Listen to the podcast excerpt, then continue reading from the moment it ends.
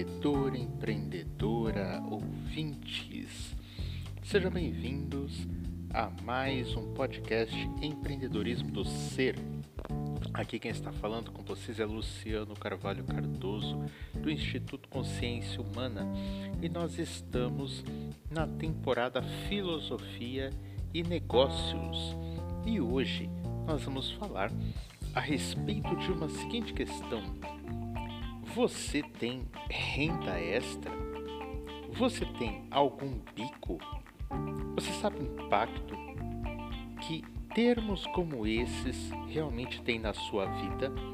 Hoje nós vamos aprender um pouquinho sobre filosofia da linguagem, jogos de linguagem e como esses jogos impactam os termos que nós usamos e as oportunidades que nós perdemos.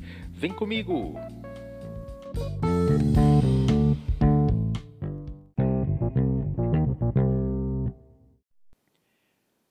Dia, boa tarde, boa noite, prezados ouvintes, senhoras e senhores.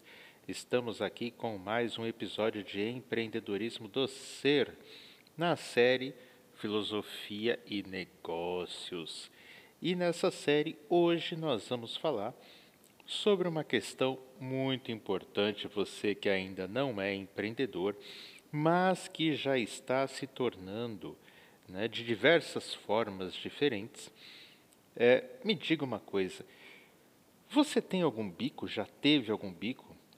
Ou você trabalha buscando uma renda extra? Preste bastante atenção, porque na verdade muitas boas oportunidades podem estar sendo perdidas, em grande parte, por causa do uso que você está fazendo destes termos para nomear as atividades que você está desempenhando além do seu emprego. Geralmente, eu não costumo chamar de bico ou de renda extra atividades que, de uma certa forma, complementam a minha renda. Primeiro, porque enquanto empreendedor, é muito importante que a gente pense algumas estruturas, algumas estratégias que a gente utiliza. Quando você fala, por exemplo, renda extra, o próprio termo já está se referindo aqui ao fato de que a renda que você está falando, a atividade que gera essa renda, é extra. Ou seja, ela é uma renda complementar, não é a sua renda principal. A mesma coisa acontece, talvez até com impacto pior, quando você usa a palavra bico. Né? Olha, estou fazendo um bico ali. Não, isso aqui que eu estou fazendo é apenas um bico. O impacto que isso tem está muito ligado com uma área chamada filosofia da linguagem. Existe um filósofo que viveu ali no século XIX, início do século XX, chamado Ludwig Wittgenstein, filósofo alemão que trabalhou uma série de aspectos referentes à linguagem, mais especificamente a relação entre linguagem e mundo. Né? Uma relação que, aliás, é muito complicada né, até onde a nossa compreensão do mundo está relacionado ao modo como a gente se refere a ele, a linguagem que a gente utiliza. E ele foi um desses pensadores que se debruçou sobre essas questões. E ele desenvolveu um termo que eu vou utilizar bastante hoje aqui, porque ele é uma referência muito importante para a gente entender uh, o impacto que a nossa vida recebe a partir do modo como a gente usa a linguagem para se referir a algumas coisas na nossa vida. É, Chama-se jogos de linguagem. Wittgenstein, na obra Investigações Filosóficas, ele diz o seguinte: chamarei de jogos de linguagem o conjunto da linguagem e das atividades com as quais está interligada. Ou seja, Linguagem propriamente dita sempre está referida a alguma coisa, seja para denominar algo, seja para referenciar alguma coisa, seja para expressar a existência ou a presença de algo. Né? Então, a linguagem ela sempre tem essa função e, principalmente, nós a utilizamos para comunicar. Mas existe uma outra questão, que é a que Wittgenstein chama atenção aqui para nós, que é o fato de que o uso, a composição que nós fazemos da linguagem, ou seja, certos arranjos de palavras que a gente faz para se referir ou determinar um conjunto de atividades que nós desempenhamos, ela cria uma conexão entre a linguagem e o resultado da aplicação dessa linguagem, ou seja, uh, as atividades e o como nós vamos fazer essas atividades.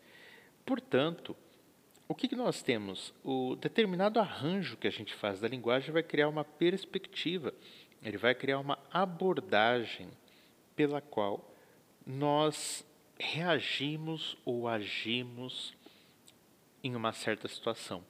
E a isso ele chama de jogos de linguagem.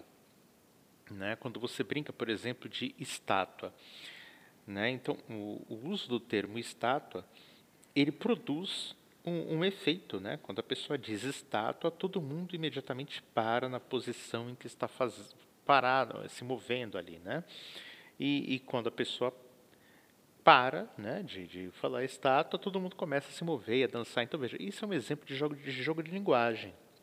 O problema, segundo Wittgenstein, é que esse exemplo, né, de, de um jogo de criança que usa as palavras para criar certas ações e assim fazer um jogo, isso, de uma maneira é, repleta de camadas, com uma maior complexidade, a gente acaba fazendo onde? No nosso cotidiano, né, na, na nossa vida, no nosso trabalho. E isso gera um impacto. Quer dizer, se o uso de certas palavras, a gente acaba criando meio que um acordo que o uso de certas palavras, o conjunto de linguagem que a gente usa numa situação, vai determinar o modo como a gente se comporta, as ações que nós temos, então uh, nós temos que ficar muito atentos a como a gente constrói esses jogos. Imagine um jogo que prende você em toda a sua vida de uma certa maneira. Isso pode prender você ali, moldar seus comportamentos de uma maneira positiva ou de uma maneira negativa. E o pior ainda, uh, o resultado é que outras possibilidades de movimento, de ação, de qualidade, você pode perder por estar condicionando aquele contexto a um conjunto de linguagem específica que você está usando. E aí eu volto para a pergunta inicial. Você tem um bico ou renda extra? Muitas pessoas, quando vão começar a empreender, muitas vezes, se não é ali por, por necessidade, né, a pessoa de repente se viu desempregada, não conseguiu um emprego, e aí o que ela faz? Ela procura empreender de uma certa maneira ali, com alguma solução que ela encontre. Isso é uma coisa. Mas, geralmente, quando nós buscamos empreender, né, por uma vontade mesmo, a gente ainda está empregado e aí quer começar a empreender, quer se tornar um autônomo, é, existe sempre, de uma certa maneira, um processo de transição, fora aqueles casos mais radicais, em que a pessoa, antes de começar a empreender, ela já se demite, é, muitas vezes o que acontece é um período de transição, em que, enquanto você ainda está empregado, você procura testar algumas possibilidades de empreendedorismo. Né? E isso muitas vezes acaba se arrastando por anos. E muitas vezes também não se sabe exatamente o motivo, por que, que arrastou por anos, né? Por que, que a pessoa começa ali, ela tem o trabalho dela e, e de repente ela começa a fazer, né, fazer umas vendas extra, ela começa a fazer alguns trabalhos de freelancer nas horas vagas, é, então ela está desenvolvendo ali outros tipos de atividades nas quais ela já é um empreendedor, já que todo esse o processo de freelancer ou de vendas, ou o que quer que ela esteja fazendo, é, ela tem o pleno controle de tudo isso e a responsabilidade também. E aí nós temos o seguinte problema: quando perguntamos para essas pessoas, elas dizem: Ah, isso que eu estou fazendo é uma fonte de renda extra. Ou ela diz: Não, isso que eu estou fazendo é um bico. Isto, pela visão de Wittgenstein, constituiria o quê? Um jogo de linguagem. Eu digo, essa é uma fonte de renda extra. Quando eu digo que é uma fonte de renda extra, a primeira coisa que eu estou dizendo é que existe uma fonte de renda que não é extra, que é a minha central, que é a minha nuclear, que é a minha fonte de renda principal. Isso faz com que a segunda fonte seja, portanto, uma fonte complementar. Quando eu digo isto é um bico, é como se eu estivesse dizendo: ah, isso daqui é apenas algo temporário, né? não é algo perene, não é algo contínuo, é algo temporário que eu estou fazendo só para complementar a minha renda. Pronto, está armado aqui um jogo de linguagem. Como que você vai se tornar um empreendedor se dentro dessa estrutura você está deixando claro que a tua fonte de renda é o seu trabalho? E, portanto, as outras coisas que você está fazendo não são exatamente o seu trabalho. Elas são fontes extra, complementares, temporárias. Isso gera um problema e é por isso que muitas pessoas ficam anos neste processo de transição e não fazem a transição. Por causa do próprio jogo de, de, de linguagem criado nessa situação. Como que se resolve esse tipo de, de contexto? Muda a estrutura de linguagem, muda o jogo de linguagem. Isso, de uma certa forma, começa a mudar a sua mentalidade e, por conseguinte, vai mudar também os seus atos, as suas atitudes. Ao invés de dizer que algo, que uma atividade que você está exercendo é uma fonte de renda extra ou uma fonte complementar de renda, passe a encarar tudo isso, inclusive o emprego que você tem agora, como base de estrutura de receita. Porque, na verdade, é exatamente isso. Tudo que você faz está gerando receita para você. Então, não, não cabe fazer a separação. Né? Isso aqui é uma fonte de renda extra. Se é extra, quer dizer então que é, é momentânea. Quer dizer então que você não vai se empenhar do mesmo jeito que você se empenha na fonte de renda principal. Isso vai criando um tipo de estigma, porque é parte do jogo. É, você está determinando as regras ao falar assim. E ao determinar essas regras, inconscientemente você assimila isso, porque nós aprendemos a trabalhar com jogos de linguagem desde pequenos. E quando a gente usa isso na vida adulta, automaticamente nós já estamos treinados a corresponder comportamentalmente aos jogos que a gente cria. Então, quando você muda de uma maneira super simples, ao invés de dizer fonte de renda extra ou bico, você diz tudo o que eu faço constitui uma base da minha estrutura de receita, significa então que você começa a pensar que só existe uma coisa, a sua fonte de receita. Essa fonte de receita, essa estrutura de receita, ela tem várias bases, ou seja, sua estrutura de receita é como uma cesta, onde você põe diversos ovos. Só que os ovos não vêm de uma galinha só, eles vêm de diversas galinhas. Portanto, não tem uma extra, não tem uma principal. Todas elas estão trazendo. Se você entende dessa forma, isso faz com que você comece a observar melhor as atividades que você está desempenhando. Tem alguma, por exemplo, que está tendo um desempenho melhor do que as outras? Será que de repente ela não deveria estar recebendo mais atenção? Será que de repente essa atividade pode não ser justamente aquela que vai te trazer independência financeira? Só que, se você continua trabalhando com a ideia de fonte de renda extra, você sempre vai destinar menos tempo para as suas atividades consideradas, entre aspas, extra.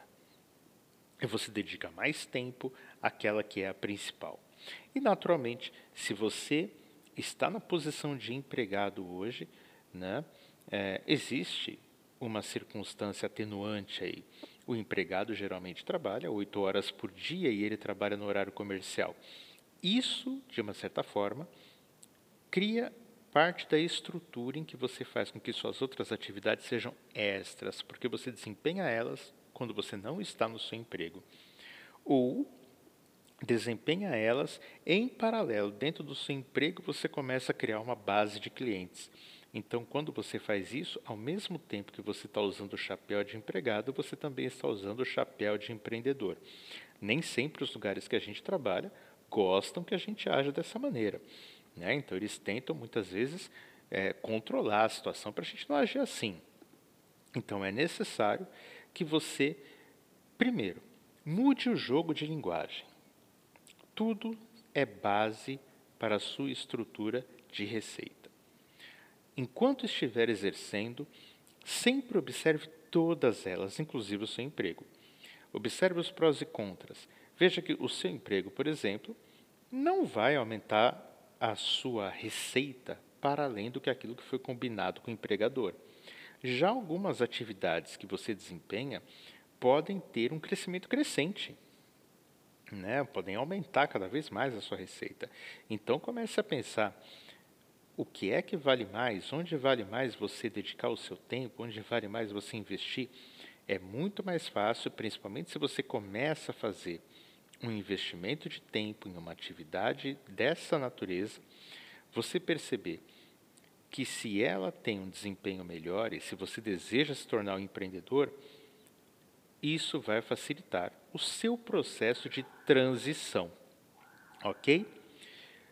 Basicamente hoje essa é a ideia que eu queria passar para vocês. Fiquem atentos aos jogos de linguagem que nos prendem, porque muitas vezes muitas mudanças que a gente queria fazer e não fazemos estão condicionadas ao como a gente se refere ao cenário que nós estamos vivendo.